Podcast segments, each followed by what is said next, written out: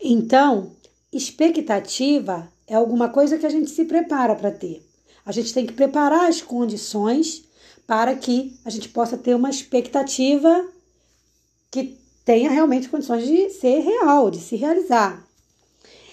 Provérbios 18, no versículo, perdão, Provérbios 23, no versículo 18, diz assim: Porque certamente acabará bem, não será malograda a tua esperança.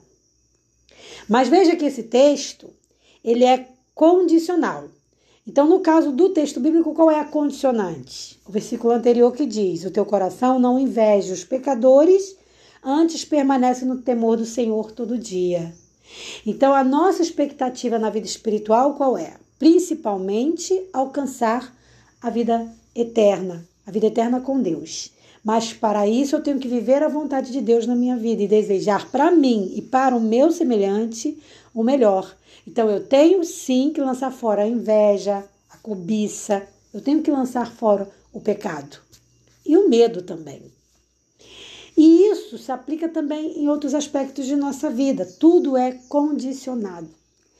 Se você, como eu falei, para que a gente possa ter uma boa expectativa de ganhar o jogo da Copa hoje, a gente precisa ter uma seleção que treinou, que se preparou, a gente precisa ter um bom técnico, a gente precisa e vai com certeza ajudar a ter uma boa torcida. Então, Todos esses elementos somados, porque a vibração, a energia positiva, ela vem, né?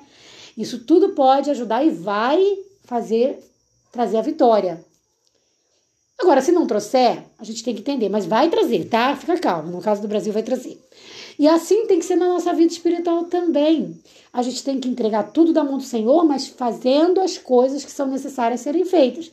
Então a gente vai vivendo, se preparando para o céu. Expectativa não é alucinação, não é ilusão. Ah, eu não tenho, faço, não tenho condição nenhuma e vou ficar sonhando. Não. Expectativa é algo real, algo possível, tá? Então desenvolva a sua expectativa na sua vida espiritual e em todos os aspectos da sua vida. Um forte abraço e até o nosso próximo podcast. Vai Brasil, agora é a hora. Ó, torce aí que eu tô torcendo daqui. Paz.